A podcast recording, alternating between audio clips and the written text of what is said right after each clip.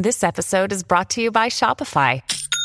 Forget the frustration of picking commerce platforms when you switch your business to Shopify, the global commerce platform that supercharges your selling wherever you sell. With Shopify, you'll harness the same intuitive features, trusted apps, and powerful analytics used by the world's leading brands. Sign up today for your $1 per month trial period at shopify.com slash tech, all lowercase. That's shopify.com slash tech. Hey, it's Ryan Reynolds, and I'm here with Keith, co-star of my upcoming film, If, only in theaters May 17th. Do you want to tell people the big news? All right, I'll do it. Sign up now and you'll get unlimited for $15 a month in six months of Paramount Plus Essential Plan on us. Mintmobile.com slash switch. Upfront payment of $45 equivalent to $15 per month. Unlimited over 40 gigabytes per month. Face lower speeds. Videos at 480p. Active Mint customers by 531.24 get six months of Paramount Plus Essential Plan. Auto renews after six months. Offer ends May 31st, 2024. Separate Paramount Plus registration required. Terms and conditions apply if rated PG.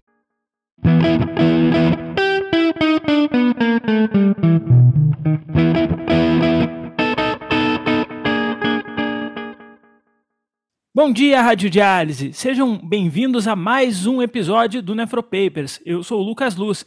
Se essa é a tua primeira vez por aqui, aqui nós vamos falar sobre nefrologia, nefrologia e cardio, nefroendócrino, e hoje vamos falar sobre nefro e inteligência artificial, em especial o uso do chat GPT na nefrologia. Hoje nós temos então um convidado muito especial para falar sobre esse tema que é extremamente inovador e relevante para nós da área da saúde.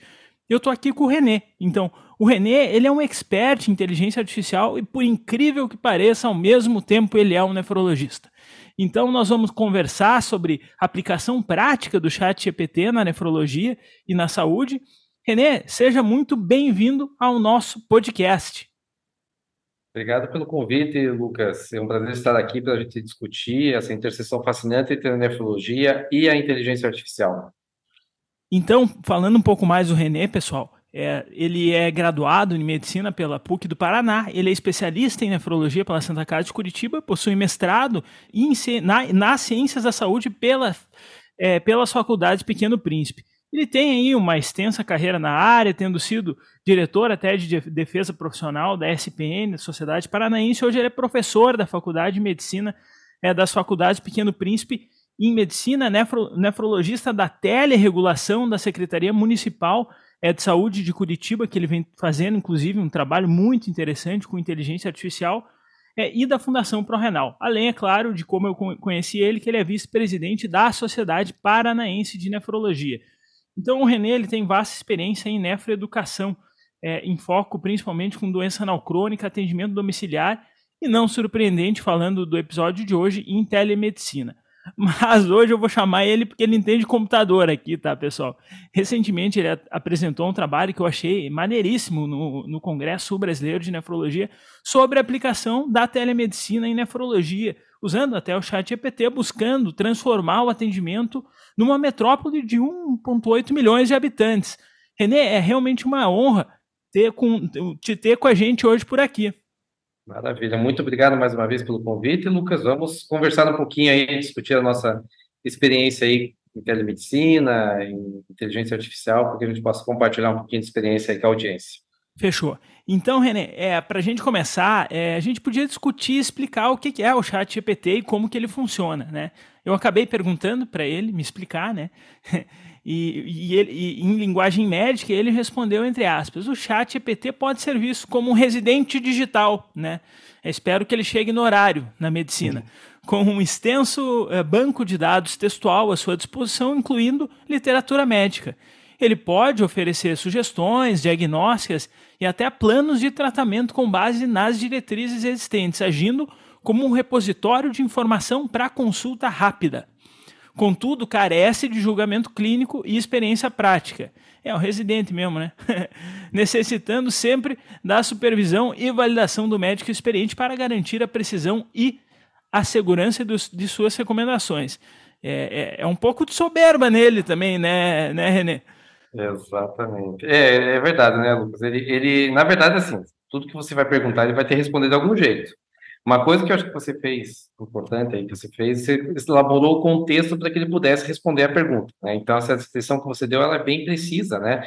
De fato, ele acaba se tornando um residente digital muito bem informado, né? De acordo com a, a atualização de base de dados que ele tem, né? É, justamente ele tem um acesso a um vasto volume de informações e pode ser uma ferramenta muito valiosa aí do ponto de vista de manejo clínico aí para consulta rápida.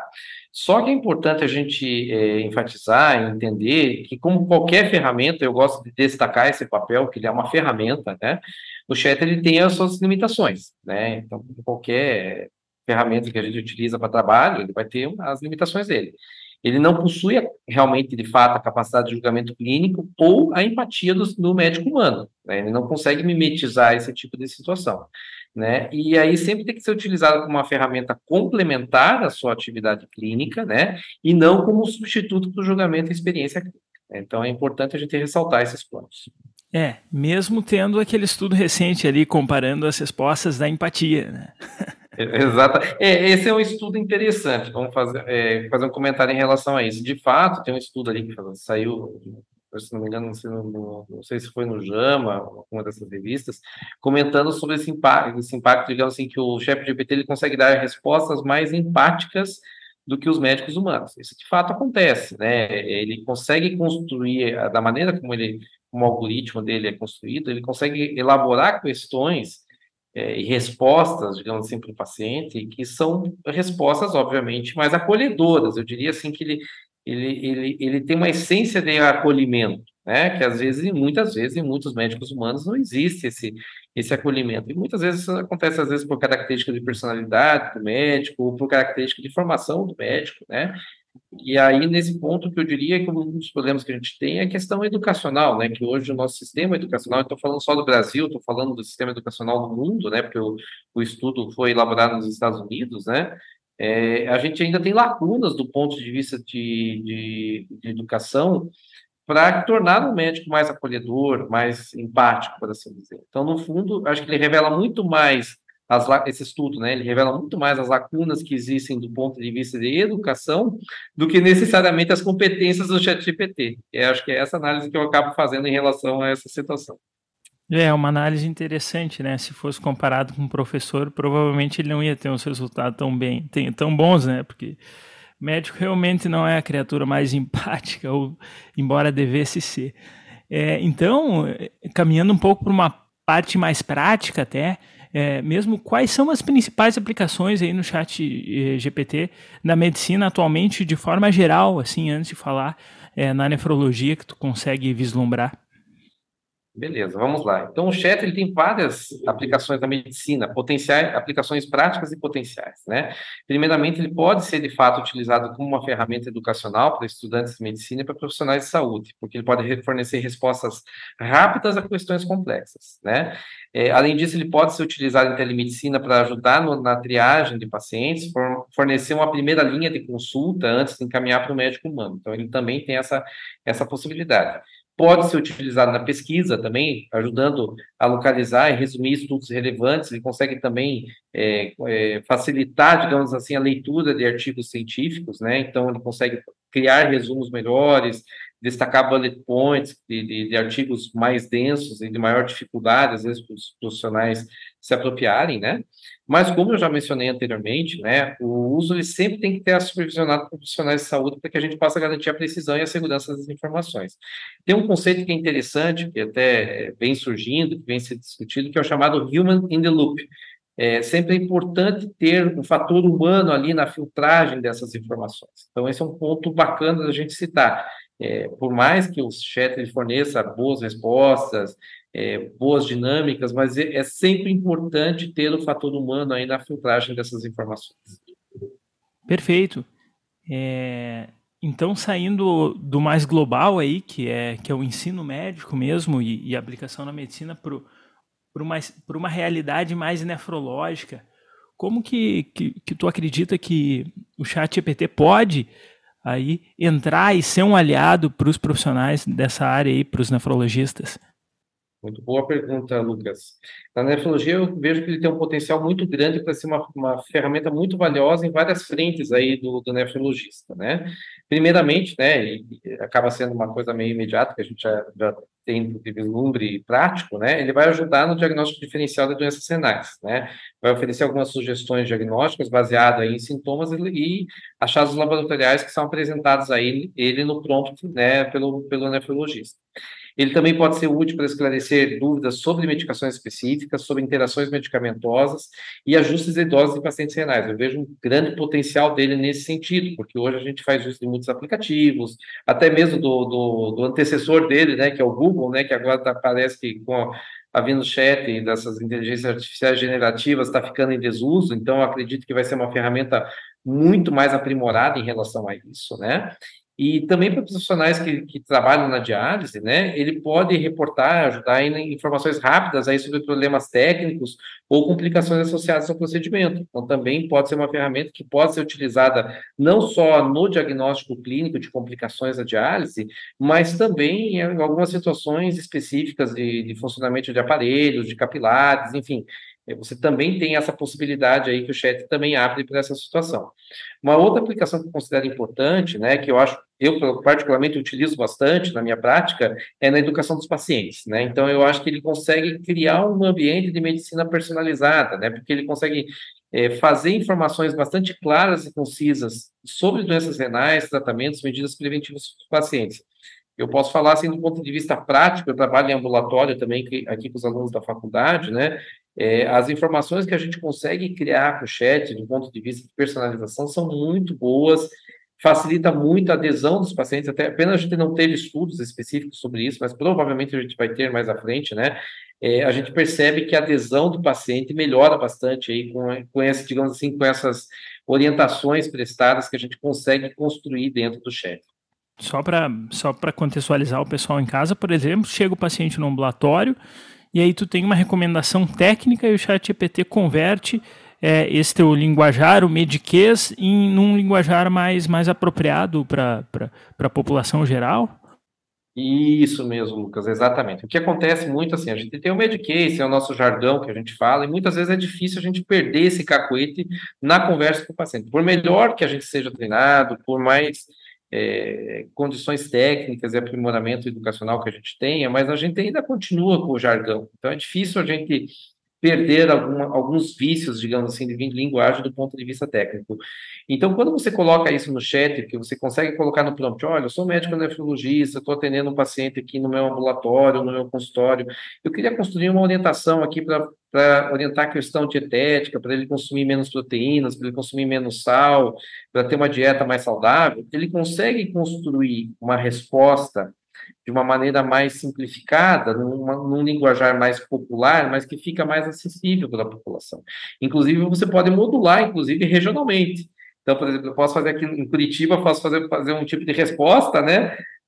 e, eu, e no Rio Grande eu posso fazer um outro tipo de resposta para o Galdério, entendeu? Então, aí vai de, vai de acordo com, com, o local. Também existe essa possibilidade de você modular de acordo é, com o ambiente que você está. Então, por exemplo, se você quiser fazer uma, um, um, um europeu, um africano, então você consegue adaptar isso de acordo com o ambiente que você tem também. Acho que isso, isso também é uma coisa que caminha dentro dessa lógica da medicina personalizada, né? Que é o que eu acredito que seja o próximo passo após uma aplicação mais massificada, digamos assim, da, da inteligência artificial generativa, né? É, tu vê que A primeira vez que eu comecei a mexer, a primeira aplicação que eu pensei para ia ser para a unidade de diálise, porque na unidade, a unidade de diálise é um dos lugares em que a gente tem tanto dado, mas tanto dado, porque o sujeito é refém, né? Ele acaba tendo que vir na unidade três vezes por semana, uhum. é medida não sei quantas vezes a pressão durante tanto tempo. Eu pensei, olha, talvez isso seja é, uma forma aí de, de a gente conseguir organizar todos esses dados, né? Então, numa perspectiva de manejo de, de Big Data, mas, mas não, né? Ele acaba sendo bastante útil também na outra ponta da individualização. Né? Bom, bacana. Eu queria Exatamente. que tu explicasse mais ainda sobre a tua experiência e implementação na área, como tu fez e como tu pensou e como tu usa isso na prática, porque é, principalmente em relação ao sistema de saúde da, da própria prefeitura, né? É, que, que acaba drenando para um sistema aí que tu gere e que tu usa esse tipo de inteligência. Exatamente. Vamos contextualizar, né? Como o chat gosta de fazer, né? Vamos contextualizar a situação. É, agora, no começo do ano, a gente teve a oportunidade de começar a trabalhar com a Prefeitura de Curitiba com a questão da, tele, da telerregulação de casos, né? Que hoje, antigamente, não existia nenhum processo de regulação dos pacientes que vão da atenção primária para a atenção especializada, né? No nosso caso, aqui, a nefrologia, né? E, obviamente, a gente tem, tem um prontuário eletrônico nosso, que é o e-saúde, que é um sistema desenvolvido pela própria Prefeitura de Curitiba, né? Que você tem as telinhas, digamos assim, chega até o, o caso que o profissional médico encaminha para nós, né, para a gente fazer a avaliação, para ver se esse paciente, de fato, ele tem necessidade de uma avaliação especializada ou se ele vai receber só uma orientação para continuar sendo acompanhado pela atenção primária, né? Então, a minha experiência com o ChatGPT nesse contexto, né, é, começou, começou justamente quando eu percebi a necessidade precisava de uma ferramenta que pudesse facilitar na triagem rápida desses pacientes, né? Então, nesse contexto da telemedicina.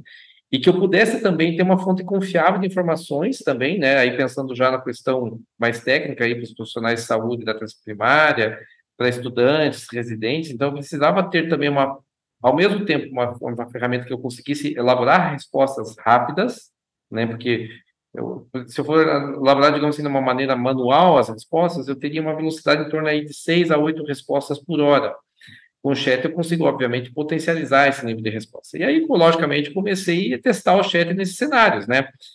Ver, validando as respostas, né, com a literatura, obviamente, é a história do Human, do human Loop, né? Então, eu fazia, pedi para o chat fazer a avaliação, eu olhava a resposta, comparava com os guidelines, né? Olhava com o Cadigo, olhava, por exemplo, para os últimos artigos que a gente tem, para as diretrizes, né? para validar essas respostas, né? E, obviamente, também com a minha experiência clínica, né? Obviamente, a experiência nossa acumulada, né? À medida que eu comecei a perceber que o chat dava respostas adequadas e que eu conseguia modular ele para dar essas respostas adequadas, eu comecei a integrar né, o uso do chat com a plataforma de telemedicina, né? Para que ele pudesse me ajudar a atuar como uma primeira linha de triagem antes de eu encaminhar esse paciente para o profissional humano, no caso, ou para o especialista ou para o médico da atenção primária. Então, eu conseguia utilizar o chat para fazer a construção dessas respostas. O que a gente percebeu, né, primeiro, óbvio, impacto foi a, a melhor eficiência do atendimento, né, porque hoje a gente em Curitiba não tem mais fila para nefrologia, então hoje nós trabalhamos uma perspectiva que há sete anos atrás, quando a gente começou a trabalhar essa questão de fila na nefrologia no município, a gente tinha quase 2 mil pacientes em fila. Hoje a gente, com o uso da telemedicina, com o uso da, da inteligência artificial, a gente zerou a fila, né? Então, facilitou, obviamente, permitiu uma resposta mais rápida aos pacientes, não só no sentido de ter as consultas é, especializadas, né? Então, não existe mais tempo de espera, mas, ao mesmo tempo, também fornecendo ferramentas para o médico da atenção primária poder trabalhar melhor. Então, ele perceber que ele pode, ele, é, é, como eu digo, eu gosto muito dessa frase, é aumentar a potência da atenção primária. Então, eles se sentem mais potentes, eles se sentem empoderados, né, em, poder prover um cuidado para o paciente renal em estágios menos avançados, né, e com qualidade, né. Então, para você ter uma ideia, como eu falei para você, a gente conseguiu praticamente zerar a fila pela, pela consulta presencial com o uso da ferramenta, né, e, e, com relação a outras aplicações que a gente tem feito também, né, a gente sabe que tem alguns sistemas é, no Brasil e no mundo aí que estão integrando o chat GPT em registros eletrônicos de saúde, né, para poder auxiliar os médicos na tomada de decisões e na interpretação de dados complexos. A gente sabe que nos Estados Unidos já está havendo é, esse processo de integração dos EHRs, né, dos, dos os prontuários eletrônicos dos Estados Unidos com o que eles chamam de copiloto ou de copilot, que seria essa inteligência artificial em paralelo, né? Um, um do, dos grupos, inclusive, que está trabalhando nisso é a própria Microsoft. A Microsoft está agindo bem forte, está ficando pesado no mercado, eles têm a inteligência artificial generativa concorrente, né, que é o Bing, né? Então, eles estão trabalhando pesado nisso, né? E tem a notícia dessa semana aí que a gente teve aí do, do próprio Elon Musk aí, com com o X, que ele também está desenvolvendo a própria inteligência artificial generativa dele também para tentar competir com, com, o rei do mercado, digamos assim, que é o ChatGPT, né? É, o Bard é muito interessante também, né? É, o Bard ele tem a capacidade de mexer nos teus arquivos, né? Se tu permitir e, e trabalhar em cima disso mesmo, né? É, agora eu criei um problema para ti, Renê, porque vai chover de gente procurando teu contato aí com essa notícia aí que tu anda zerando de forma milagrosa as filas aí na busca dos nefrologistas no sistema municipal. Bacana. Bom, com toda certeza a gente tem, então, está tendo né, uma transição no paradigma de muitas áreas da medicina e a nefro não é diferente. Eu gostaria é que se tu fosse comentar, se tu fosse listar três vantagens de integrar o chat EPT na prática nefrológica mesmo, quais elas seriam aí e por que elas? Vamos lá. Boa, boa pergunta. Então, a primeira, acho que é a rapidez na aquisição de informações, né? O chat ele é capaz de oferecer acesso instantâneo a uma vasta quantidade de informações, né?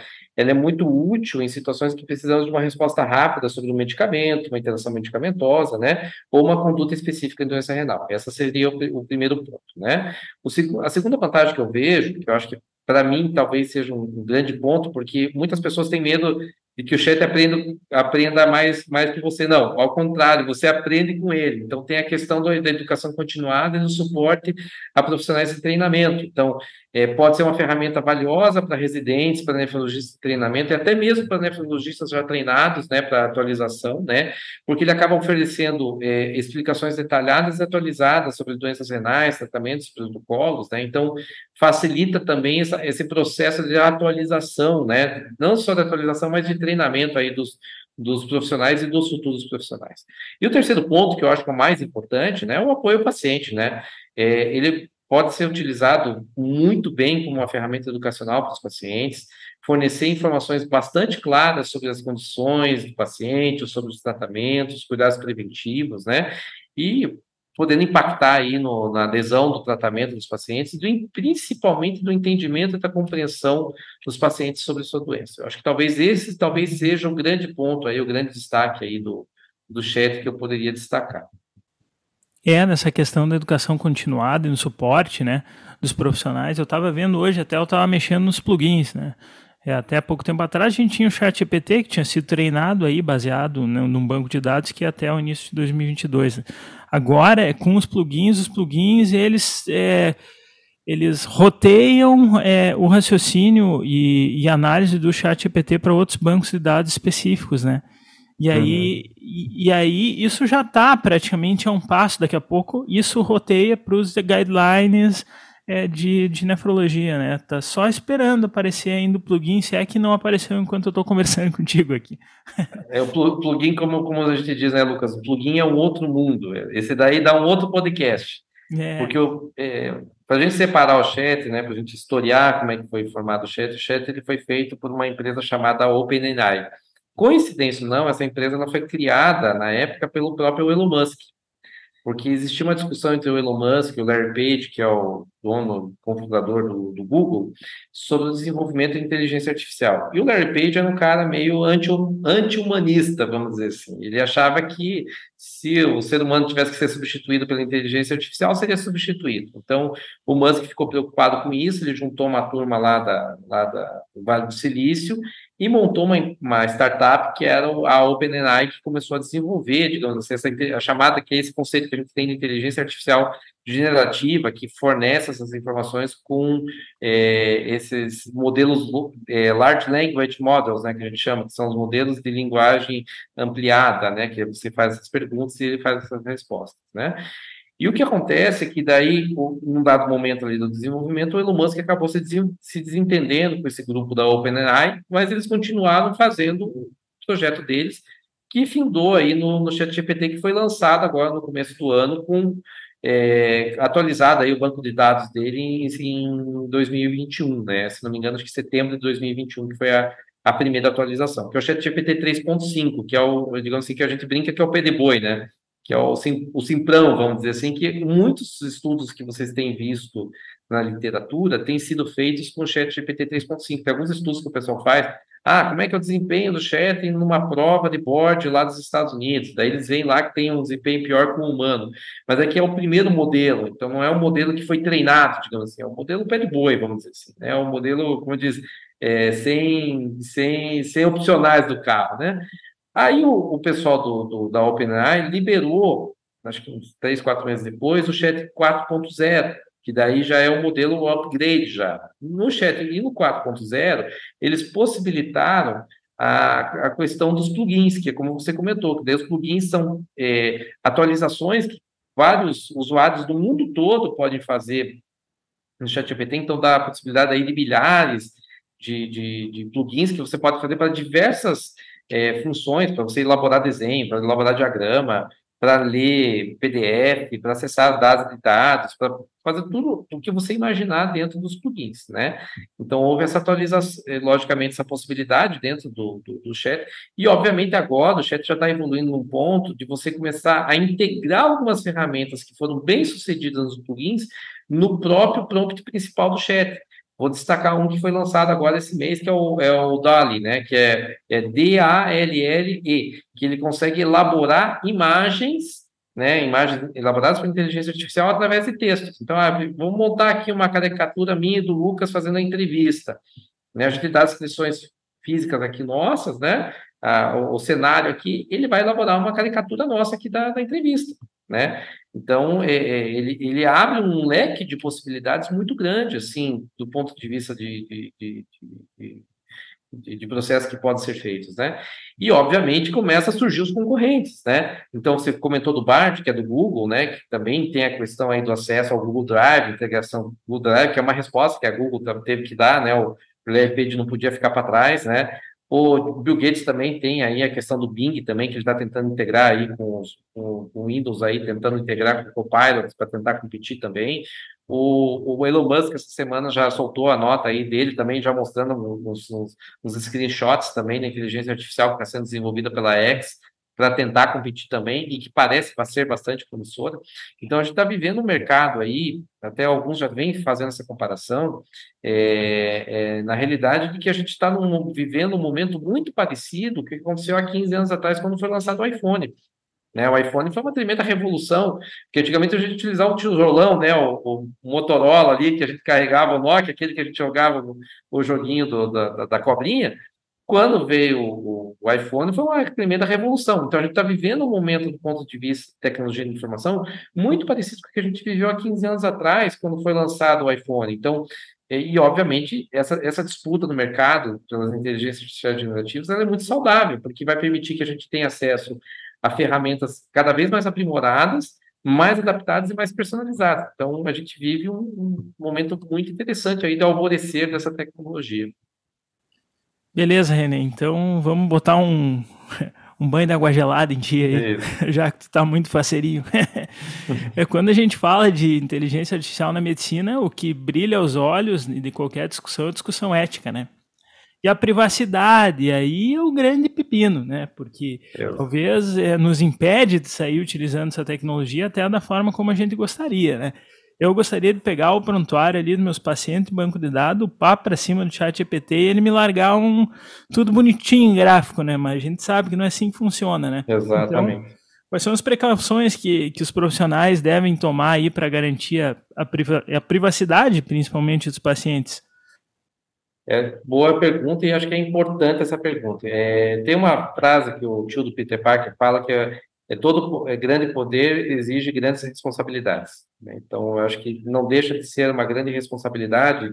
Você tem uma grande ferramenta, mas ao mesmo tempo você tem uma grande responsabilidade. Eu acho que foi importante você destacar esse ponto da privacidade das informações, principalmente porque a gente já tem isso normatizado, inclusive é, através da LGPD, né? Enfim, impõe desafios até para a LGPD nesse sentido, né? Eu queria destacar três pontos antes da gente entrar nessa questão específica da ética de privacidade primeira questão do, do, do, julgamento clínico, né, que lembrar que o ChatGPT ele é baseado em dados e informações, ele não tem, é, é, digamos assim, a, a, empatia e o julgamento que o médico humano tem, né? Então, ele pode sugerir uma conduta baseada em literatura, mas ele não vai avaliar as nuances clínicas do paciente, os fatores individuais do paciente, né? Ele precisa de supervisão constante, né? Então, como uma ferramenta, ele não é infalível, né? Ele vai ter possibilidade de falha, obviamente, né? Porque é, o input o output dele sempre vai ter algum problema de desenvolvimento, né? Ele vai poder, em alguns momentos, fornecer informações imprecisas ou desatualizadas devido aí ao banco de dados dele. Então, é importante ter, o, como eu comentei para você, o, o Human Loop, né? Ter essa avaliação constante, essa validação constante das informações pelo, pelo médico experiente, né? E, como você comentou, a integração aí com o sistema de saúde, né? Essa integração do chat com os registros médicos, com os controles eletrônicos, pelas plataformas, ela pode ser desafiadora, né? Porque nem sempre vai ter uma conversa muito boa entre esses sistemas. E aí tem que ter uma abordagem muito cuidadosa né, para garantir a privacidade e a segurança dos pacientes, né? E comentando aí, né, da ética e privacidade, elas são é, valores absolutamente centrais quando a gente fala da integração da inteligência artificial com a medicina, né? O chat, como a gente falou, obviamente ela deve ser utilizada de maneira muito responsável, né? A gente principalmente tem que garantir que os dados dos pacientes sejam protegidos, então procurar utilizá-lo de uma maneira mais impessoal possível. Por exemplo, eu no meu caso, quando eu utilizo para fazer avaliação tanto de paciente presencial ou em, em teleatendimento, eu sempre procuro fazer, não colocando o nome do paciente, não colocando o dado pessoal, só estabelecendo realmente só os critérios clínicos do paciente. Ah, fulano, de, paciente masculino de 59 anos. Então, não extrapolando, digamos assim, os dados pessoais, fornecendo dados mais sensíveis do paciente, né, para a ferramenta para evitar qualquer tipo de dificuldade. E é importante que os profissionais é, é, tenham essa, essa, essa, essa consciência, né? Então, manter a confidencialidade desses dados, né? E sempre importante também a gente ter transparência com os pacientes, como é que as informações são utilizadas, né? E, na medida do possível, a gente tentar assegurar que eles tenham consentimento informado, né? Olha, eu estou utilizando uma ferramenta aqui de, de, de, de, inteligência artificial, registrar isso dentro do prontuário, se possível, né? E tentar, logicamente, ao integrar essa, o chat ou outras ferramentas de inteligência artificial, utilizar sistemas seguros, né? Então, garantir que esses sistemas não sejam potencialmente hackeáveis, né? e tentar seguir as, as regulações locais e internacionais sobre a proteção de dados. Então, mais uma vez aqui, destacando aqui que a gente já tem uma legislação específica sobre isso, que obviamente vai ter que ser atualizada agora à luz aí da inteligência artificial generativa, né? Então, acho que é importante a gente sempre ressaltar que, que já existe a legislação específica e que ela precisa ser respeitada. Pois é, esse é um ponto que talvez o, o próprio Bard aí pule, pule na frente, né? porque quando a gente pega o, algumas instituições, inclusive de saúde, enfim, próprio Moinhos de Vento, que é o hospital que eu trabalho, ele tem um e-mail ali que é um Gmail, né? Então, eu tenho um drive dentro da Google e a Google já, de uma certa forma, ela já faz, já está acostumada a, a trabalhar com, com proteção de dados dentro de uma caixa, né? Então, isso é, isso é fundamental, né? É, até agora a gente meio que falou sobre o que está aí, né? E, e, quando a gente enxerga o futuro do chat GPT na nefrologia, tem alguma coisa que te brilha mais aos olhos, assim, René? Então, vamos lá. Eu acho que tem um futuro muito promissor, assim, não só para o chat GPT, mas para todas as ferramentas aí de inteligência artificial generativa, né? É, dentro da, da, especialidade, né? À medida que, ela, que a tecnologia, obviamente, vai avançando, a gente pode esperar modelos cada vez mais precisos integrados com os sistemas de saúde. Então, vai haver cada vez mais essa integração entre os prontuários e a inteligência artificial funcionando como uma espécie de copiloto dentro desses sistemas. E que acabam vai se tornar um processo inevitável, né? Eles vão se tornar cada vez mais úteis, vão se tornar, obviamente, ferramentas de trabalho, assim como os computadores se transformaram em ferramentas de trabalho para a gente, assim como os prontuários eletrônicos se transformaram em ferramentas de trabalho para a gente, a inteligência artificial ela vai se transformar numa, numa, numa ferramenta de trabalho para a gente, isso é um fato. Né? Tem um grande potencial aí que eu vejo no desenvolvimento aí de algoritmos personalizados para detecção precoce de doenças renais, né? Eu acho que existe um, é, tem alguns trabalhos interessantes saindo até sobre isso, até eu compartilhei, se não me engano, no, no, no Ex essa semana, é, um trabalho que o pessoal, se não me engano, lá da Universidade de Indiana fez em associação com o National Kidney Foundation, né? uma ferramenta de detecção de, de alteração de exame no prontuário eletrônico, utilizando esses modelos aí de, de machine learning, de, de, de inteligência generativa, é, para tentar detectar mais rapidamente pacientes que apresentassem exames corriqueiros é, é, proteinúria ou alteração de creatinina para facilitar a avaliação mais precoce desses pacientes. Então, como se fosse uma espécie de um alarme, por assim dizer. Então, existe essa possibilidade também, né? E tentar, obviamente, também otimizar protocolos de tratamento dos pacientes através dos dados individuais dos pacientes. Então, é, você, obviamente, tendo esse pensamento dentro dos sistemas, ah, um paciente está com hipercalemia, ou está com hipocalemia, ou tem alguma alteração específica, você já consegue fazer intervenções mais direcionadas para esse paciente, né? Mas sempre lembrar, né, e ressaltar de que a gente tem que ficar atento à validação e testagem dessas ferramentas, né? Então, como todo tratamento, como todo novo procedimento, é, sempre vai ter, sempre vai ter aquele, aquele rito de aprovação, né? A gente sempre tem que garantir que as aplicações da inteligência artificial elas sejam seguras, eficazes e que realmente, de fato, possam agregar valor ao cuidado do paciente, Então, de fato, a gente só tem que ter, ressaltar esses pontos, né?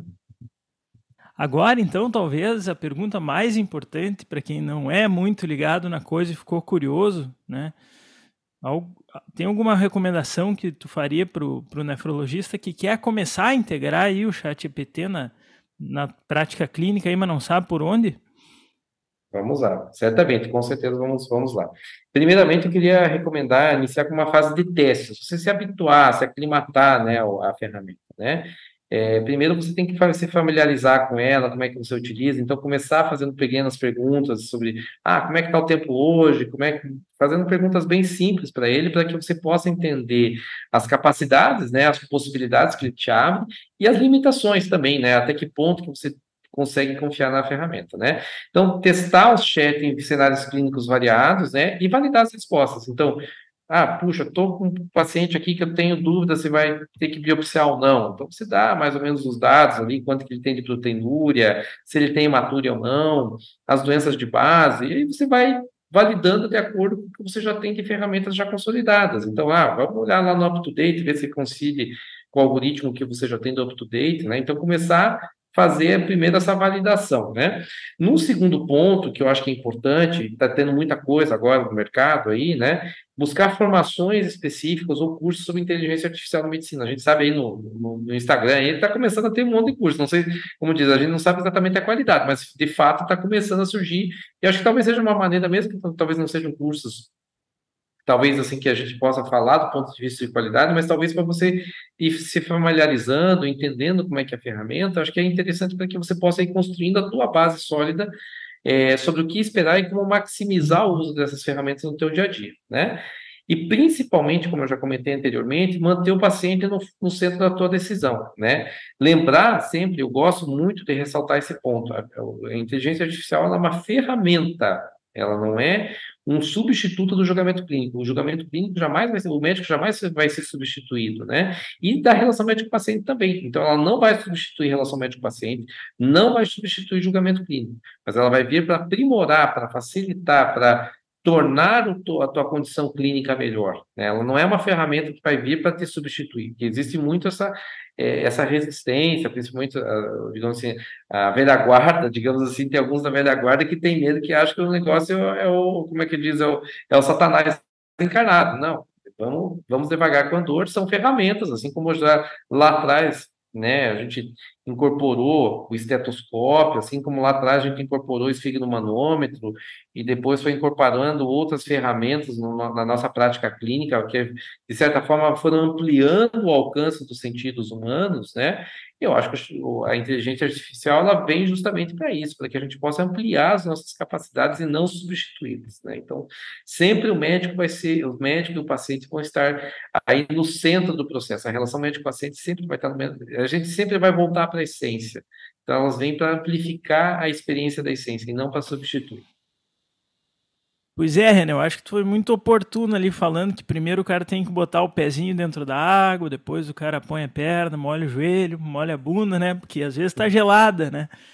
Mas com o tempo a gente se acostuma com a água, né? E, e galera mais antiga, eles são um pouco reticentes, assim, mas é normal, né? Isso é um, isso é um processo, mesmo no Nefropapers, assim, no início eles eles debochavam de nós ali, e aí agora eles vêm assim, oh, será que saiu alguma coisa nova ali? Tô, tô com um paciente um pouco, pouco diferente ali, tu viu, saiu alguma evidência aí? Então, o, eu acho que a incorporação do chat GPT não tem como ser muito, muito diferente disso aí, né? É, tem que, chegando até um pouco para o final da nossa conversa, uma das, das perguntas que, que é praticamente é, standard, né, nesse tipo de, de, de, abordagem é como é que tu acha que essas inteligências artificiais vão auxiliar na formação do médico. E aí os teus alunos têm sorte, de uma certa forma, né? Porque eles já estão é. aí lidando com alguém que, que entende da tecnologia. Exatamente, não é, é bem isso. É interessante, por exemplo, agora, agora mesmo estava fazendo aqui, que estava fazendo, estava fazendo questões aqui para os alunos. Eu estava com, com os objetivos de aprendizagem e ele estava me ajudando a montar questões aqui. Então, acaba se tornando uma ferramenta, né? À medida que a inteligência artificial se integra cada vez mais na medicina, né? Os médicos de informação, eles não vão é, precisar aprender só, não apenas sobre a medicina em si, né? Sobre a técnica médica, mas também como interagir e utilizar essas ferramentas de maneira eficaz. Então, vai fazer parte também do aprendizado do médico, né, do novo médico, do médico aí do, do século XXI, do, da, das décadas de 20, 30, 20, 40, né, é utilizar essas ferramentas de forma eficaz, né.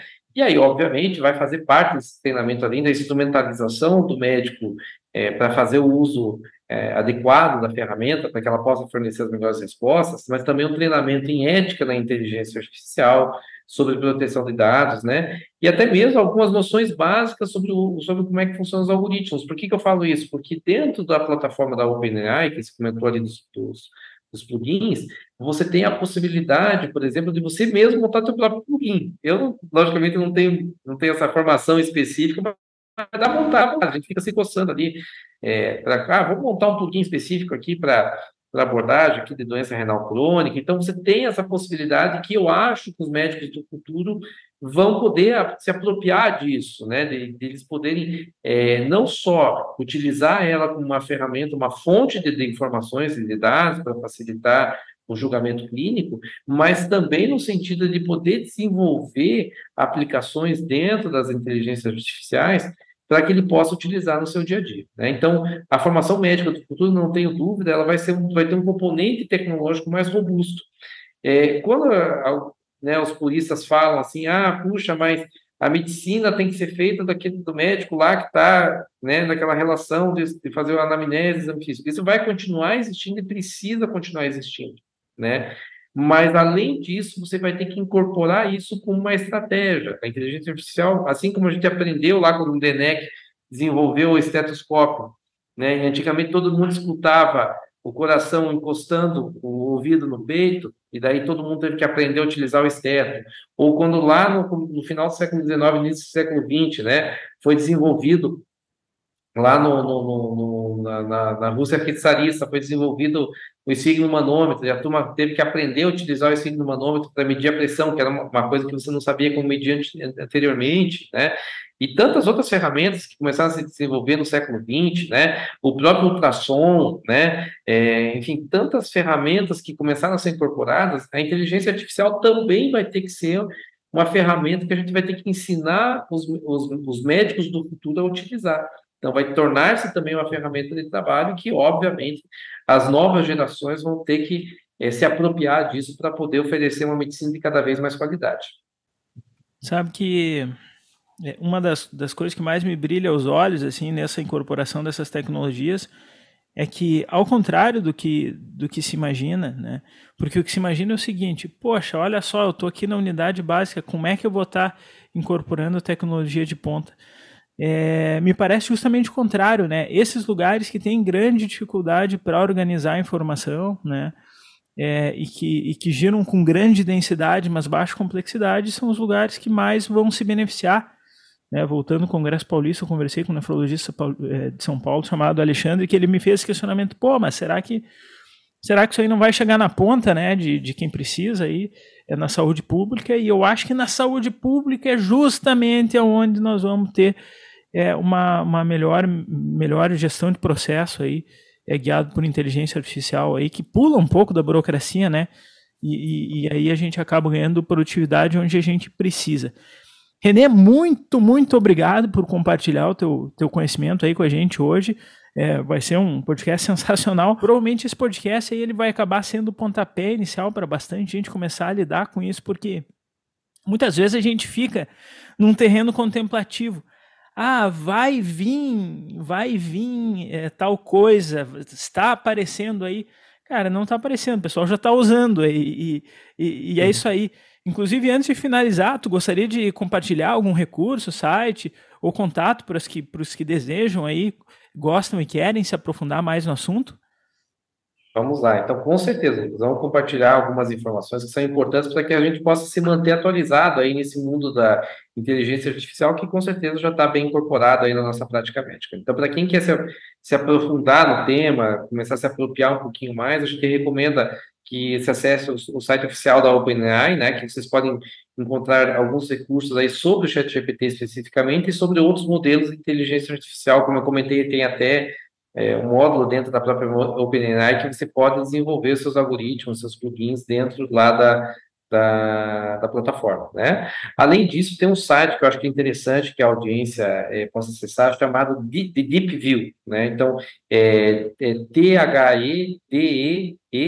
T-H-E-D-E-P-V-I-E-W.co, né? Ele é o que é o Deep View? Ele é um boletim informativo, ele vem três vezes por semana por e-mail, né? Ele é gratuito, né? Não precisa assinar, não tem pegadinha nenhuma, né? e você lê em três a cinco minutinhos ali as informações e ele dá, traz todas as novidades que tem de inteligência artificial, é, com dicas de novos aplicativos, novas aplicações, porque tem inteligência artificial para tudo que você imaginar, para montar aula, para fazer vídeo, para tudo, pra, até para montar podcast tem, viu? Você procurar lá, acha. Né? Então, tem várias é, informações interessantes nesse sentido, né? E para aqueles que têm algumas perguntas específicas aí sobre inteligência artificial na nefrologia ou que queiram aprofundar a discussão sobre o tema, a gente está sempre aberto, né?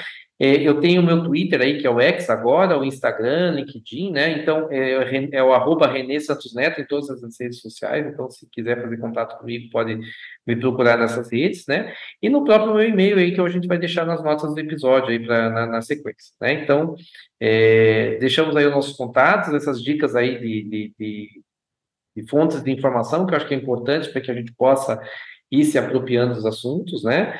E, obviamente, também deixar algumas dicas aí de novas é, inteligências artificiais que estão surgindo, como a gente comentou, né? O Bard, que é do Google, é, o, o, Bing, que é da, da, da Microsoft, né? Agora está saindo essa nova inteligência artificial ainda, que não tem o um nome definido ainda, do, do, Elon Musk, ele só soltou uns, uns, screenshots essa semana, mas que provavelmente aí no começo, parece que no começo de 2024 já tem, já está soltando uma lista, inclusive, de pessoas que queiram testar essa inteligência artificial, tem acesso, inclusive, lá no site do, do, da plataforma do X, do, do, antigo Twitter, já tem uma lista lá que você pode se inscrever lá como usuário do, do Twitter para poder ter acesso a essa nova inteligência artificial. Então, são várias ferramentas aí que a gente tem aí que, que a gente pode se atualizar sobre o assunto. Perfeito. Muito obrigado novamente, Renê, e obrigado a todos que nos acompanham aí em mais um episódio do Nefropapers. Não se esqueçam de nos seguir nas redes sociais para ficar por dentro aí de todas as novidades, pelo jeito, inclusive aí sobre inteligência artificial. E até a próxima. Bom dia, Rádio Diálise! Esse podcast tem o objetivo de educação médica. As informações aqui prestadas exprimem as opiniões dos seus integrantes no momento da gravação. Ciência Não esqueça que, que a medicina constantemente. É. Não utilize as informações ouvidas aqui como conselhos médicos para si ou para outros. Em caso de necessidade, procure opinião médica direcionada.